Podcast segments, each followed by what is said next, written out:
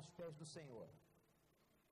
No meio de uma geração corrupta e perversa, Deus está levantando uma geração de jovens crentes, de verdade.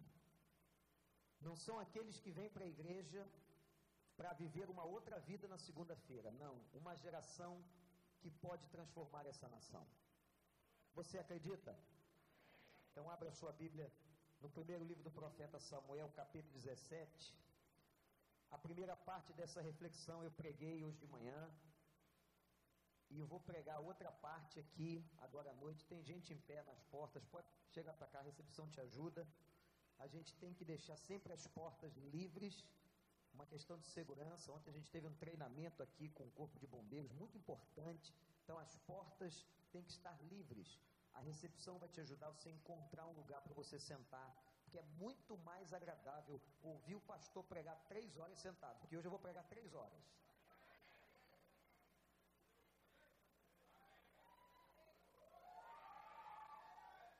Vamos ler? Vou tentar reduzir então. Os filisteus, filisteus juntaram suas forças para a guerra e se reuniram em Socó de Judá. Acamparam em Efes-damim, entre Socó e Azeca. Saul e os israelitas reuniram-se e acamparam no vale de Elá, posicionando-se em linha de batalha para enfrentar os filisteus. Os filisteus ocuparam uma colina e os israelitas a outra, estando o vale entre eles. Um guerreiro chamado Golias, que era de Gate, veio do acampamento filisteu. Tinha 2 metros e 90 centímetros de altura. Ele usava um capacete de bronze e vestia uma couraça de escamas de bronze que pesava 60 quilos. Nas pernas usava caneleira de bronze e tinha um dardo de bronze pendurado nas costas. A haste da sua lança era parecida com uma lançadeira de tecelão e sua ponta de ferro pesava sete quilos e duzentos gramas. Seu escudeiro ia à frente dele. Golias parou e gritou às tropas de Israel: Por que vocês estão se posicionando para a batalha? Não sou eu um filisteu e vocês os servos de Saul? Escolham um homem para lutar comigo. Se ele puder lutar e vencer-me, nós seremos seus escravos. Todavia, se eu vencer e puser fora de combate, vocês serão nossos escravos e nos servirão. E acrescentou: Eu desafio hoje as tropas de Israel, mandem-me um homem para lutar sozinho comigo. Ao ouvirem as palavras do filisteu, Saul e todos os israelitas ficaram atônitos e apavorados. Davi era filho de Jessé, o efreteu de Belém de Judá. Jessé tinha oito filhos e já era idoso na época de Saul. Os três filhos mais velhos de Jessé tinham ido para a guerra com Saul. Eliabe, o mais velho, Abinadab, o segundo, e Samá, o terceiro. Davi era o caçula. Os três mais velhos seguiram Saul, mas Davi ia ao acampamento de Saul e voltava para apacentar as ovelhas de seu pai em Belém. Durante 40 dias o filisteu aproximou-se de manhã e de tarde e tomou posição. Nessa ocasião, Jessé disse a seu filho Davi: Pegue uma roupa de grãos tostados e dez pães e leve-os depressa a seus irmãos no acampamento. Leve também esses dez queijos ao comandante da unidade deles. Veja como estão seus irmãos e traga-me alguma garantia de que estão bem. Eles estão com Saul e com todos os homens de Israel no vale de Elá, lutando contra os filisteus. Levantando-se de madrugada, deixou, Davi deixou o rebanho com outro pastor. Pegou a carga e partiu, conforme Jessé lhe havia ordenado. Chegou ao acampamento na hora em que o grito de batalha, o exército estava saindo para as suas posições de combate.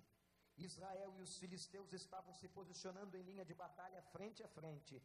Davi deixou o que havia trazido com o responsável pelos suprimentos e correu para a linha de batalha para saber como estavam seus irmãos. Enquanto conversava com eles, Golias, o guerreiro filisteu de Gate, avançou e lançou seu desafio habitual. E Davi o ouviu. E quando os israelitas viram o um homem, todos fugiram cheios de medo. Os israelitas diziam entre si: Vocês viram aquele homem? Ele veio desafiar Israel. O rei dará garantias, dará grandes riquezas a quem o vencer. Também lhe dará sua filha em casamento e isentará de impostos em Israel a família de seu pai. Davi perguntou aos soldados que estavam ao seu lado: O que receberá o homem que matar esses filisteus e salvar a honra de Israel? Quem é esse filisteu incircunciso para desafiar os exércitos do Deus vivo? Repetiram a Davi o que haviam comentado e lhe disseram: É isso que receberá o homem que matá-lo. Quando Eliabe, o irmão mais velho de Davi, viu, ouviu Davi falando com os soldados, ficou muito irritado com ele e perguntou: Por que você veio até aqui? Com quem deixou aquelas ovelhas, poucas ovelhas no deserto? Sei que você é presunçoso, que o seu coração é mau, você veio só para ver a batalha. E disse Davi: O que fiz agora? Será que não posso nem mesmo conversar? Ele então se virou para outro e perguntou a mesma coisa, e os homens responderam-lhe como antes. As palavras de Davi chegaram aos ouvidos de Saul, que o mandou chamar. Disse Davi a Saul: Ninguém deve ficar com o coração abatido por causa desse filisteu. Teu servo irá e lutará com ele. Respondeu Saul: Você não tem condições de lutar contra esse filisteu.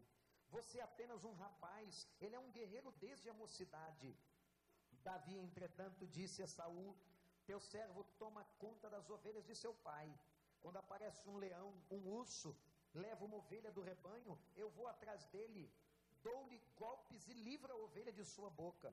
Quando se vira contra mim, eu pego pela juba e lhe dou golpes até matá-lo.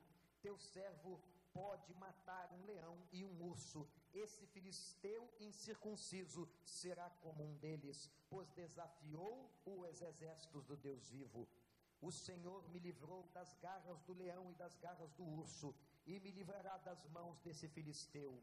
Diante disso, Saúl disse a Davi: Vá e que o Senhor esteja com você. Saúl vestiu Davi com a sua própria túnica colocou-lhe uma armadura e lhe pôs um capacete de bronze na cabeça. Davi prendeu sua espada sobre a túnica e tentou andar, pois não estava acostumado com aquilo, disse a Saul. Não consigo andar com isso, pois não estou acostumado. Então tirou tudo aquilo e em seguida pegou o seu cajado, escolheu no riacho cinco pedras lisas, colocou-as na bolsa, isto é, no seu alforje de pastor, e com sua tiradeira na mão aproximou-se do filisteu. Enquanto o filisteu, com seu escudeiro à frente, vinha se aproximando de Davi, olhou para Davi com desprezo, viu que era só um rapaz ruivo, de boa aparência, e fez pouco caso dele. Disse ele a Davi: Por acaso sou um cão, para que você venha contra mim com pedaços de pau? E o filisteu amaldiçoou Davi, invocando seus deuses e disse: Venha aqui e darei sua carne às aves do céu e aos animais do campo. Davi, porém, disse ao filisteu: Você vem contra mim com espada, com lance e com dardos, mas eu vou contra você em nome do Senhor dos exércitos. O Deus dos exércitos de Israel é quem você desafiou. Hoje mesmo o Senhor o entregará nas minhas mãos e eu matarei e cortarei a sua cabeça. Hoje mesmo darei os cadáveres do exército filisteu às aves do céu, aos animais selvagens, e a toda a terra, e toda a terra saberá que há Deus em Israel. E todos os que estão aqui saberão que não é por espada ou por lança que o Senhor concede vitória, pois a batalha é do Senhor, e ele entregará todos vocês em nossas mãos. Quando o filisteu começou a vir na direção de Davi, este correu para a linha de batalha para enfrentá-lo, tirando uma pedra do seu alforge, arremessou-a contra com a tiradeira e atingiu o filisteu na testa, de tal modo que ela ficou encravada e ele caiu dando com o rosto no chão. Assim Davi venceu o filisteu com uma tiradeira e uma pedra, sem espada na mão, derrubou o filisteu e o matou. Davi correu, pôs os pés sobre ele e desembainhando a espada do filisteu, acabou de matá-lo, cortando-lhe a cabeça com ela. Quando os filisteus viram que o seu guerreiro estava morto, recuaram e fugiram. Então os homens de Israel e de Judá deram um grito de guerra e perseguiram os filisteus até a entrada de Gate e até as portas de Ecrom. Cadáveres de filisteus ficaram espalhados ao longo da estrada de Sarim até Gate e Ecrom. Quando os israelitas voltaram da perseguição dos filisteus, levaram tudo o que havia no acampamento deles. Davi pegou a cabeça do filisteu, levou-a para Jerusalém, guardou as armas do filisteu em sua própria tenda. Quando Saul viu Davi avançando para enfrentar o filisteu, perguntou a Abner, o comandante do exército: Abner, quem é ou de quem ele é filho? Quem é o pai daquele rapaz? Abner respondeu: Juro por tua vida, ó rei, que não sei. E o rei ordenou-lhe: Descubra quem é o pai dele. Logo que Davi voltou, depois de ter matado o filisteu, Abner levou perante Saul. Davi ainda segurava a cabeça de Golias. E Saul lhe perguntou: De quem você é filho, meu jovem? Respondeu Davi: Sou filho do teu servo Jessé de Belém. Que o Espírito Santo nos abençoe. Sabe qual é o título dessa noite? É matar e cortar a cabeça. Sanguinário, não é? Hoje de manhã eu contei história desde o início. Parei mais ou menos na metade. Quando esse homem, eu disse para a turma que estava aqui de manhã, este homem se apresenta para desafiar o povo de Deus.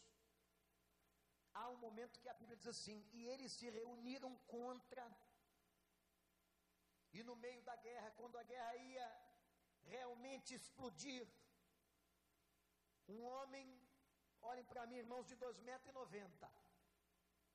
mirem o meu tamanho, imaginem agora um pouquinho maior, com uma couraça de 60 quilos, só na ponta da lança tinha 7 quilos e 200 gramas.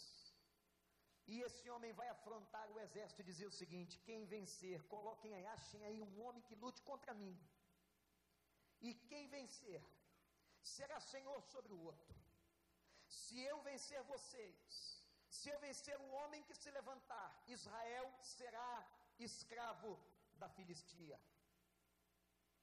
Meus irmãos, o povo de Israel, com medo daquele homem, por 40 dias repetindo esta frase, este questionamento, até que Davi, mandado por seu pai ao acampamento para saber de seus irmãos, chega na hora do grito de guerra, quando o exército de Israel está se posicionando. Davi então ouviu o desafio do gigante de Gate e agora ele se coloca para lutar com aquele gigante. Ele diz o seguinte, gente: quem é este incircunciso filisteu para afrontar os exércitos do Deus Altíssimo. Meu irmão que entrou aqui nessa noite, minha irmã, qual é o gigante que te afronta hoje? Quem é que tem se levantado contra você? Quem é que tem se levantado contra a tua casa, contra o teu casamento, contra os teus filhos? Qual é o gigante que tem se apresentado diante de você para destruir a tua vida? Eu quero convidar você nesta noite a ter a mesma postura de Davi, uma postura de desafio, uma postura de honra e de força no Senhor, e que, se, e que você se coloque para lutar agora em nome de Jesus. Eu disse pela manhã que essa mensagem Deus começou a cunhar no meu coração, quando numa reunião em Brasília, com pastores das maiores igrejas evangélicas do país. Nós fechamos as portas, seguranças foram colocadas em todas elas, e adentrou a sala onde estávamos procuradores da República e o homem que está coordenando a Operação Lava Jato. Este homem é irmão nosso, servo do Deus Altíssimo, membro da Igreja Batista do Bacaxeri. Louvado seja o nome do Senhor. Esse homem começou a contar para nós os milagres de Deus nesse negócio, para desvendar a corrupção no Brasil. Eu até então, gente, não acreditava que Deus pudesse estar nisso, mas ele contou um milagre atrás do outro, inclusive a concessão de um país como a Suíça, que abriu todo o serviço secreto para que o governo brasileiro e as autoridades soubessem o que está acontecendo nessa nação. Aleluia. E aquele rapaz era como Davi, franzino, muito simples. Talvez se você visse ele de bermudas, é esse aí. É esse aí. O homem que está recebendo ameaças de morte de tantos lugares, de tantas pessoas, sendo tendo a sua família ameaçada. Mas ele disse uma frase que me impactou o coração, e eu disse à igreja hoje de manhã, quando ele disse assim: Eu acredito. Eu estou neste lugar porque eu acredito que Deus pode limpar essa pátria, essa geração. Deus pode trazer um momento novo, Deus pode abençoar, e Ele incendiou o nosso coração, irmãos. Incendiou de esperança, de convicção, de certeza, que não precisa ficar como está, e não vai ficar como está, nem no governo, nem na tua casa, nem na nossa casa. O Senhor está pronto a guerrear conosco. Mas eu disse hoje pela manhã que você tem que desafiar o gigante. Você está com medo desse gigante, esse cara aí de 2,90 metros, e 90, essa enfermidade que bateu na tua porta, essa crise sobre o teu casamento, você está com medo disso? Olhe não para o gigante, mas olhe para o Deus maior, para o Senhor dos exércitos. Foi quando surgiu o fator Eliabe e o fator Saul. De dentro de casa, o irmão de Davi mais velho, Eliabe, questiona a Davi, dizendo a ele: Você, cara, você não vale nada. Você é presunçoso, você só veio aqui para ver. Ele levanta calúnias contra o seu irmão, ele destila veneno, ele demonstra toda a mágoa do seu coração contra Davi. E eu disse à igreja: é assim mesmo, gente. Quando nós queremos lutar, quando nós queremos assumir o front da batalha, quando nós desafiamos esses gigantes que estão contra nós, contra a nossa casa e contra a nossa nação, às vezes até de dentro da família, dentro de casa, vai surgir oposição e gente querendo tirar teu chapéu, diminuir tua autoestima, abater você, mas você não vai deixar. Eliabe vai ser vencido e você vai vencer em nome do Senhor dos Exércitos. Aplauda ele.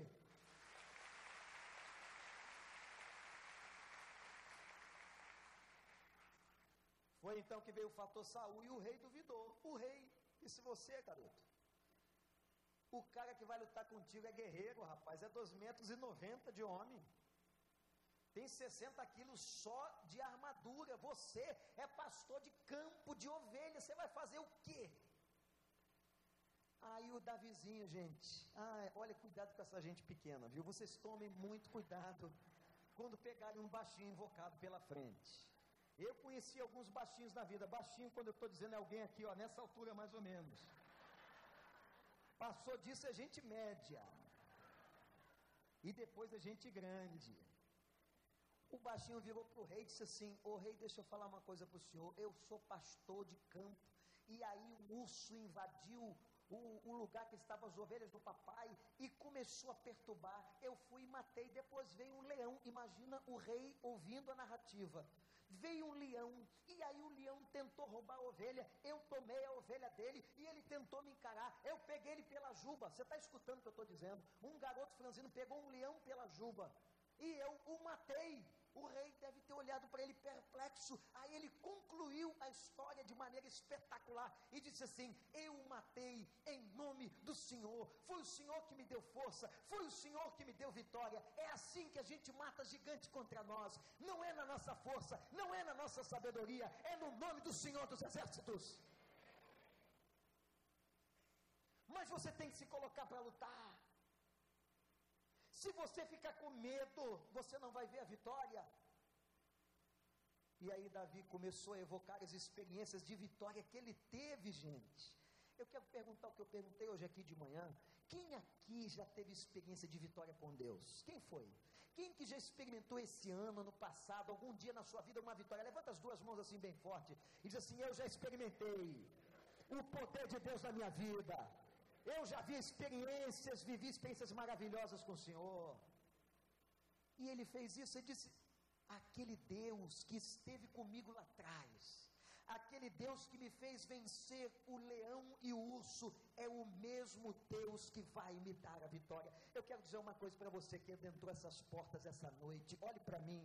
Eu não sei qual é o tamanho do gigante que você está enfrentando, a crise que você está enfrentando, o problema que você está enfrentando, o nome de quem você está enfrentando, mas aquele que te deu vitória no passado é o mesmo que te dará vitória hoje e para sempre na sua vida. Você está destinado à vitória, é a Bíblia que diz, e Paulo declara: nós somos mais do que vencedores, em nome daquele que nos chamou, Jesus Cristo. Jesus Cristo.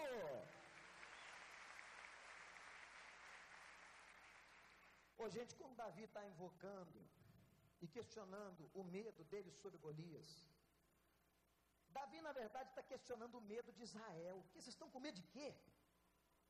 Vocês estão com medo de quê, crentes? Vocês estão com medo de que gigante? Esse incircunciso, incircunciso, ele chamava o homem de incircunciso, porque o homem não tinha a marca do povo de Deus. A circuncisão é uma marca do povo de Deus. Nós somos circuncidados, não na carne, diz o apóstolo Paulo, nós somos circuncidados do Espírito no coração. O Espírito Santo circuncidou você, entrou em você, batizou você, mora em você, você é filho do Altíssimo. Quem é esse incircunciso que se levanta contra nós? Depois que o Davizinho contou a história, o que, que o rei disse? Hein? O que, que o rei falou, gente? Vai. Quer ir? Vai. E agora começa um momento interessante que o rei vai colocar, presta atenção, armadura real sobre a vida, o corpo de Davi. Ele colocou uma armadura tão pesada. Eu não sei se você já entrou nesses museus que apresentam aquelas armaduras antigas dos soldados. Aquela coisa que devia pesar não sei quantos quilos colocou sobre ele a palavra armatura no latim, isto é, ele estava armado, ele estava todo revestido, mas tem um detalhe: o homem não conseguia andar com aquela roupa de ferro. Ô, gente, roupa desconfortável é muito desagradável, não é não? Tem, dona costureira, não é verdade? Uma calça apertada, um sapato, tem sapato, tem gente que está com o sapato apertando? Levanta a mão. Tem alguém? Deixa eu ver. Tem uma ali, pode tirar, minha irmã. Tira o sapato. Se não tiver chulé, tira o sapato. Tem mais alguém? Tem mais alguém aqui? Tem o senhor? Também pode tirar o sapato. O senhor tem cara de ser xuxelento, então cuidado. Você também? Pode tirar o sapato. Não pode é ficar, é ficar apertado o pé.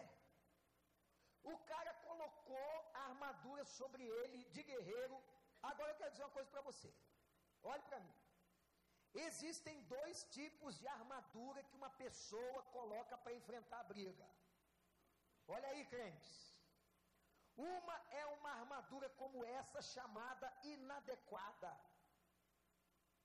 A armadura inadequada é quando nós queremos resolver o problema pela nossa competência, pela nossa força, pela nossa agilidade. O rei Saul achava que Davi precisava da armadura que ele escolheu. Não. Não era a armadura que ele havia escolhido, era um outro tipo de coisa. E diz o texto de uma maneira interessantíssima: e Davi tirou de cima dele tudo aquilo. Está na Bíblia.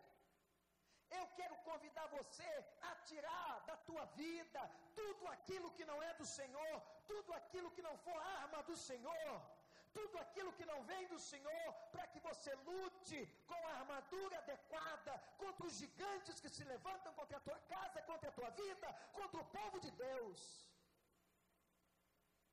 E às vezes você está levantando a arma errada, você está colocando a armadura errada, achando que a violência que você tem, a força que você tem, a inteligência que você tem, a expertise que você tem, as espertezas que você faz, a sua inteligência comercial que vai resolver o problema. Não é não. Davi disse uma coisa importantíssima que eu quero que vocês gravem no coração: a batalha é do Senhor. Você acredita nisso? Então repete essa frase comigo três vezes: a batalha, a batalha, a batalha. Então só se pode lutar a batalha com as armaduras do Senhor. Não é com as armaduras dos homens. Essa tarde nós tivemos tanta profissão de fé, que coisa linda. Cada gente testemunhando a sua vida. Teve uma irmã que chegou aqui e disse assim: Olha, eu lutei a vida toda com a armadura errada, eu fiz até feitiçaria. Mas ela em lágrimas disse: Hoje eu estou liberta porque eu tive uma experiência com Deus, eu quero me batizar, e ela agora está lutando com a armadura certa. Louvado seja o nome de Deus, aplauda ao Deus dos deuses, ao Senhor dos senhores, ao Rei dos reis, ao que cura, sara, salva e liberta. Você está lutando com que tipo de armadura? Contra esse gigante que se instalou Davi então botou a armadura certa, pegou cinco pedras. Talvez ele pensou: quem vai, quem sabe que esse gigante tem cinco irmãos? Só pode ser. Porque ele precisava de uma. A gente só precisa de uma. Uma pedra. E você talvez pergunte assim, pastor, qual é a armadura que eu tenho que usar? Agora nós vamos entrar no momento importante, doutrinário da nossa mensagem. Qual é a armadura que eu tenho que usar? O Novo Testamento, a carta de Paulo aos Efésios, capítulo 6, diz como deve ser a armadura de um crente. Esse Paulo não era fácil. Ele vivia na prisão fazendo tripulia. Ele ficava acorrentado ao soldado e evangelizava o soldado e dizia assim: Quem está preso aqui? Sou eu ou é você? Eu estou livre na minha alma. Você está aqui comigo, você está longe de Deus. Então eu vou te pregar o Evangelho. Ele diz que toda a guarda pretoriana, todos os soldados de elite que estavam juntos dele foram evangelizados ao ponto de se converterem. E ele, um momento, diz assim: Aqueles irmãos da guarda pretoriana que se converteram comigo na cadeia saúdam a igreja do Senhor. Ele vivia fazendo tripulia na prisão. Ele adorava ser preso, esse Paulo. O pessoal dizia assim: você não pode fa falar do Evangelho. Aí é que ele falava. Os caras vinham, batiam nele, aí é que ele cantava. Aí é que ele falava do Senhor. E quando ele está na cadeia, vendo quem? Quem ele mais viu na vida dele? Foi soldado. Foi gente carcereiro, gente da prisão. E ele viu um soldado romano, o Império Romano com toda a sua pompa, com toda a sua grandeza, um império que durou mais de 300 anos na história do mundo. Aqueles soldados que guardavam a Paulo estavam diante dele. Ele começou a olhar para o soldado. Imagina o soldado olhando para ele, dizendo: O que, que esse cara está pensando? E ele começou a pensar na armadura de Deus. Ele disse: Esse soldado está todo vestido, olha só. Esse capacete na cabeça dele, pesado, pesado. Essa coraça, isso que está cingindo os lombos dele, esse sapato que ele tem. E Paulo começou a dizer o seguinte: o nosso lombo, o lombo é essa parte aqui, olha, da nossa coluna e que vem até aqui à frente. Havia uma parte do soldado que era protegida. Ele diz assim: o nosso lombo tem que ser protegido pela verdade. Crentes em Cristo Jesus, vivam na verdade, falem a verdade, usem a verdade, porque a verdade liberta. Ele olhou para o soldado e viu que no peitoral do soldado tinha uma couraça. Ele disse: Agora, crentes de Éfeso e do mundo inteiro, coloque a couraça da justiça. Nos lombos vai a verdade, mas no peitoral vai a justiça. Sejam justos com as pessoas, não julguem as pessoas, não cometam injustiças com seus empregados, não cometam injustiça com as pessoas. O crente tem que ser justo. Amém, irmãos? Aí ele olhou para os pés do soldado e viu aquele sapato, aquelas sandálias, e disse: Ah, nos pés os homens e mulheres de Deus vão calçar o Evangelho. Sabe por quê? Por onde eles chegarem, o lugar que eles passarem, eles vão levar o Evangelho da paz. Nos pés, nos meus pés e nos seus pés, nós temos que ter o Evangelho ardendo no coração. E onde você pisar essa semana, meu irmão, minha irmã, onde você estiver, leve o Evangelho que dá paz ao coração das pessoas. Aí ele olhou e viu o escudo do soldado e disse: Olha, o nosso escudo não é esse não. Não é esse escudo grande de bronze, não. O nosso escudo é o escudo da fé. É o escudo invisível, poderoso, com o qual podemos apagar todos os dardos que o diabo joga contra nós, os dardos que o diabo joga contra teu filho, tua filha, tua casa, aqueles que estão ao teu redor, contra a igreja. Nós só apagamos esses dardos com o poder do escudo da fé. Creia no Senhor e tome esse escudo nessa noite. Aí ele olhou para a cabeça e disse: O capacete não é isso não. Sabe o que é o capacete de um crente? É a coroa da salvação, é o símbolo da vitória. Ô oh, gente, ele imaginou aquele soldado andando com a cabeça empinada, aquele capacete pomposo do Império Romano. Ele disse: O nosso não, a gente fica de pé e o que a gente leva na cabeça é a coroa da justiça, é o símbolo do Altíssimo, é o símbolo do reino de Deus que repouse sobre a tua vida. E se há alguém aqui nessa noite que não é convertido e que não tem esse capacete sobre tua vida espiritual, que o Espírito Santo te dê, que você abra o coração, se arrependa dos seus pecados, confessa Jesus como teu Salvador e o capacete descerá sobre a tua cabeça. Os lombos com a verdade, a couraça da justiça, os pés com o evangelho da paz, o escudo da fé, o capacete da salvação e na mão a espada, a espada do Espírito Santo. Olha ela aqui. Olha ela aqui, você tem ela aí no, teu, no teu iPhone, iPad, você tem ela rosa, preta, branca, não interessa. Olha aqui, está aí, está de oncinha. A sua Bíblia está de oncinha. Não tem problema não, minha irmã Marta. Pode usar a Bíblia de oncinha que Deus deixa. O negócio é ter a Bíblia no coração. O negócio é ler a palavra do Senhor. O negócio é viver essa palavra. O negócio é amar essa palavra. Você quer atingir o coração do diabo? Então leia, coma e viva a palavra de Deus. É palavra de Deus ou não é, igreja?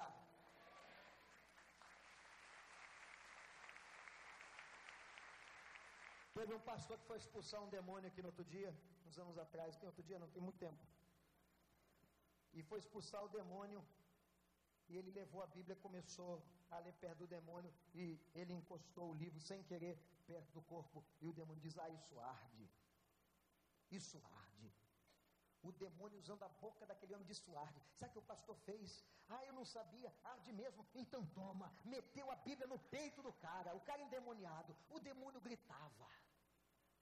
Isso não é brincadeira, não, gente. Isso aqui é a palavra do Espírito Santo, é a palavra da vida, é a carta de Deus aos homens. Isso aqui é palavra de poder. O que está sendo pregado essa noite é palavra de poder. E quem crê vai receber na mão a espada do Espírito. E aí, quando Paulo acaba, olha para o soldado e diz: Eu já fiz, já fiz tudo que eu tinha que fazer. Soldado aí já não serve mais, não. E disse assim: Agora vocês têm que estar regados, regados com oração. Eu conclamei a igreja hoje de manhã, de tarde, vou conclamar agora todo mundo. Eu quero todo mundo que ama essa igreja que está aqui, numa campanha essa semana de jejum e oração, na presença de Deus. Agora olha só: jejum não é regime, regime é outra coisa.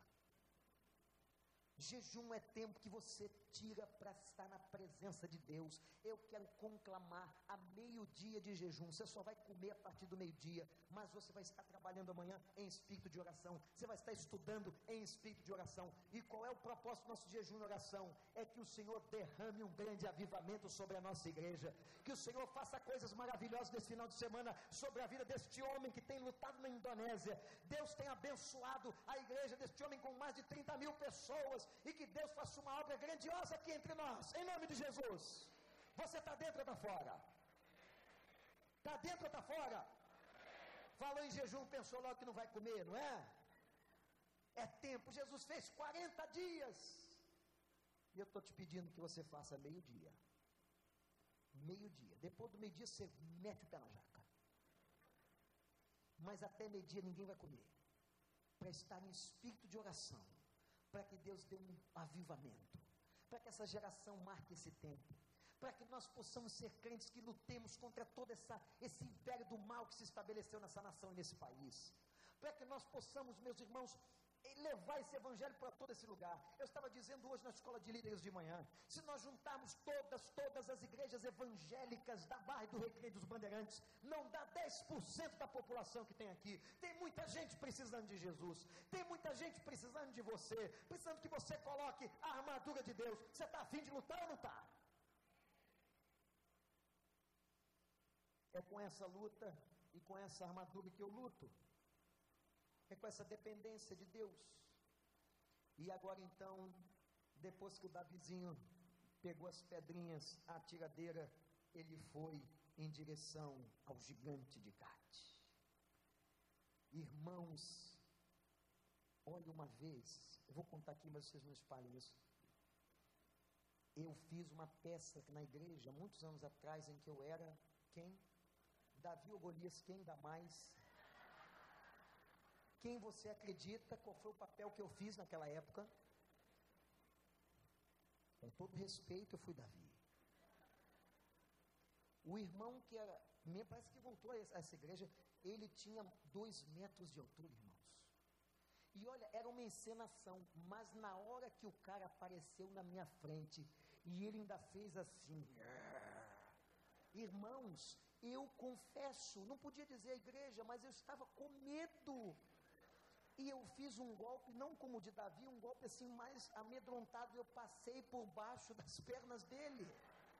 As crianças que estavam ali, agora achei muito interessante, porque naquele culto, nós deixamos as crianças assistirem um culto e foi um negócio espetacular.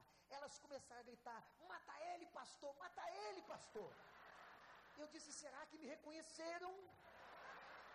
Será que identificaram quem é o Davi?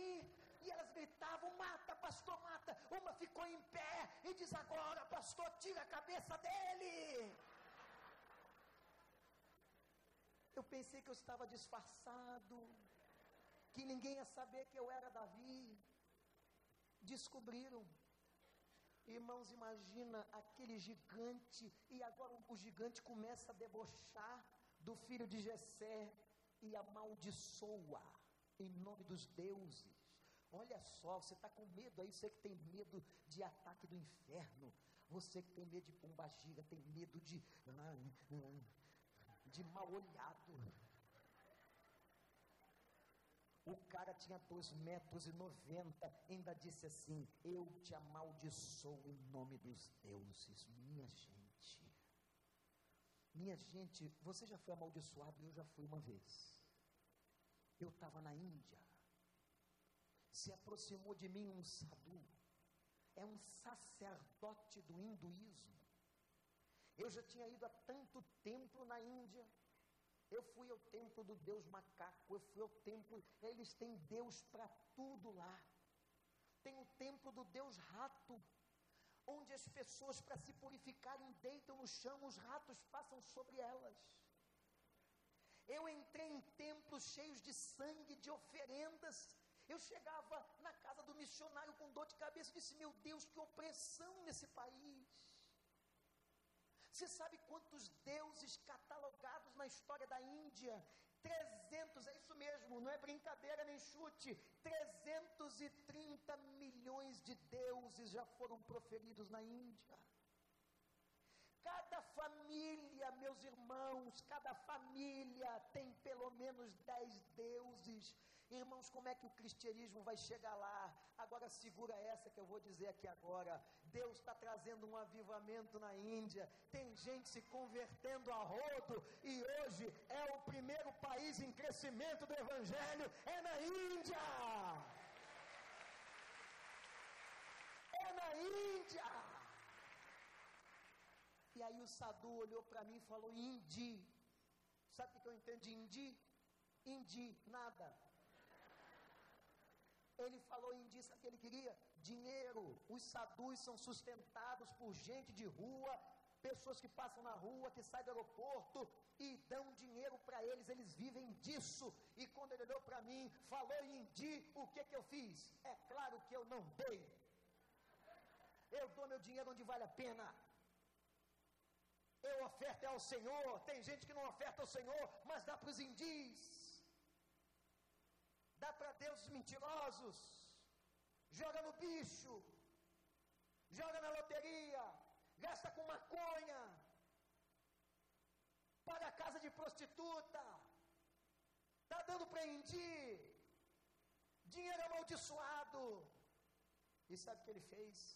Quando não deu dinheiro, ele disse um monte de coisa, levantou a mão com aquela roupa branca fedorenta que ele estava, fedorenta. Eu disse, por que, que eles fedem tanto? Disse, é, são as especiarias da Índia, que eles comem, tomam aquele banho, ainda mergulham no rio Ganges. Eu falei, misericórdia.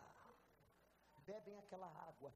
Gente, quando ele falou aquilo, eu não entendi nada. Eu perguntei para o missionário, o que ele está dizendo? O missionário falava Indi e disse, ele está amaldiçoando o Senhor. Irmãos, eu fui amaldiçoado pelo Sadu. Eu fiquei assustado. Na hora que eu fiquei assustado, o Espírito Santo veio e disse assim: Tu é meu filho, cara. O meu espírito, o Senhor disse: O meu espírito habita na tua vida, rapaz. Nenhum encantamento, nenhuma maldição chegará sobre a tua tenda. Tu és meu, tu és meu servo. E eu quase dei um aleluia no meio da rua, porque o Senhor é comigo, como Ele é com todos aqueles que são selados pelo Espírito Santo.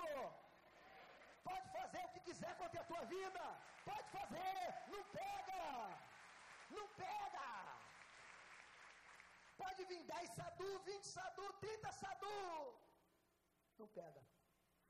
Tu que tem corpo fechado. É você que tem corpo fechado pelo Espírito Santo de Deus. O cara amaldiçoou Davi. Em nome dos deuses. E riu. O Davizinho, convicto, disse assim: Você vem a mim, mas eu vou a ti. Aí é que está o segredo da vitória. Olha para mim. Como é que você vai encarar o filisteu? Como é que você encara o gigante de Gate? Como é que você encara o problema que você está passando? Você vai botar a armadura de Deus, ser honesto, ser verdadeiro, ter o evangelho nos pés, a espada do Espírito, regado de oração, e vai dizer para esse gigante hoje: Eu não sei qual é o gigante que te atormenta. Você vai dizer assim: Eu vou a ti em nome do Senhor dos Exércitos. Eu vou a ti em nome do Senhor dos Exércitos. Eu vou vencer você. Eu vou vencer. E o garotinho, aquele Davizinho, pegou uma pedra, pegou a tiradeira, parece coisa de criança, e jogou na testa. O cara tinha testa grande. E Davi acertou o meio da testa. O gigante caiu, imagina a cena, os filisteus perplexos, o herói no chão. Só que o homem não estava morto. Eu disse que o título da mensagem é o quê? Tem que arrancar a cabeça. Davi. Aí eu imagino, aí é coisa da minha imaginação hollywoodiana que um menino ficou tão feliz com a obra de Deus. Ele ficou tão feliz de ver o gigante no chão, a vitória do povo. E agora Israel não era não seria mais servo da Filistia. E diz a palavra de Deus, olha que folga, que ele foi e colocou o pé em cima do gigante. Vejam a pose de Davi. Pode tirar foto.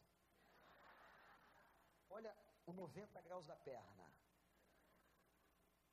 Botou o pé, pegou a espada do cara e cortou a cabeça. A Bíblia diz que estava ainda Golias vivo. Às vezes a gente acha que o espírito maligno está morto. Às vezes a gente acha que o negócio acabou. E ele reacende dentro de casa. E a briga começa de novo. Eu já não venci esse negócio, não. Sabe qual é o conselho que eu dou para você? Mata e arranca a cabeça. Vai lá na fonte arranca a cabeça. Você vai arrancar a cabeça com a espada do Espírito. É com a palavra de Deus, coloca o pé em cima, mostrando vitória. arranca a cabeça e fica com a cabeça na mão. E a cabeça na mão significava o que, gente? Cabeça na mão significa o seguinte: o triunfo é de Israel, o triunfo é do Senhor, a batalha é do Senhor. Segura hoje a cabeça desse gigante que te atormenta, em nome de Jesus. Corta fora, corta fora, meu irmão. Não dá mais brecha, não. Quantas vezes você lutou, pensou que o gigante estava morto? Satanás é assim, se finge de morto, finge que saiu da batalha, mas se levanta como se estivesse ressuscitando. Mas o Senhor colocou no coração do guerreiro Davi: mata, corta a cabeça, acaba com ele. Israel venceu a Filistia. Aí eu acho engraçado a o texto, que depois que o pequenininho fez isso, Aí o medo da galera acabou, né? Aí o medo acabou e ficou todo mundo valente. É, vamos lá, vamos matar esses caras. Mas aí é mole. Aí é mole, correu todo mundo e disse que foram perseguindo os filisteus até a porta da cidade de Gate. E ali, diz a Bíblia, vários cadáveres foram vistos no chão. Louvado seja o nome de Deus. Sabe como é que a vitória começou? Juventude, meus irmãos e irmãs, com um menino, com um pastorzinho que queria lutar. E que queria, e que disse o seguinte: esse gigante não vai vencer meu povo, esse gigante não vai vencer minha vida. Eu vou para cima dele em nome do Senhor dos Exércitos. Você está afim de se alistar está a fim de ser esse homem, essa mulher, que não dá vazão aos Eliabes, aos Saús, mas parte para cima. Vence, porque o teu Deus é maior. Você crê? Abaixa a tua cabeça. E diz a ele, Pai, nesse momento agora em nome de Jesus, eu quero me colocar para confrontar o gigante que está perturbando a minha casa. O gigante que se levantou contra o meu casamento, que quer destruir minha família. O gigante que se levantou contra os meus filhos. O gigante que se levantou lá no trabalho. Teve um irmão que me procurou de manhã e disse: Pastor, Golias se levantou no meu trabalho. Coloca agora você, meu irmão, Coloca a tua vida diante do Senhor, com a armadura do Senhor e encara. Você que está aqui nessa noite pela primeira vez, você que está na internet nos ouvindo, chegou a hora de você não fugir de medo, mas encara. E diz assim: Eu vou vencer esse gigante. Eu quero matar, Senhor, e cortar a cabeça desse inimigo na força do Senhor. Não é na minha inteligência, não. É na força do Senhor. Nós estamos aqui na presença do Alto, do Altíssimo. diz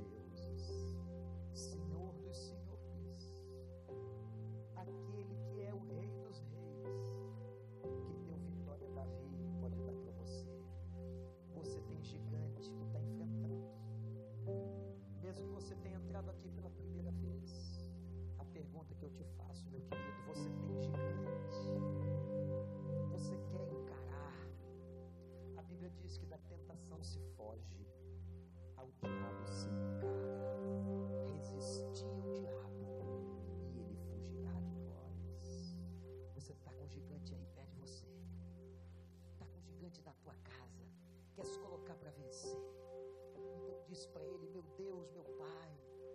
Eu me coloco na tua presença para receber força do Senhor, para me revestir com a tua armadura, meu Pai, para que eu possa receber a unção do Senhor e vencer esse gigante que está querendo destruir a minha casa. Se você quer, se você está disposto a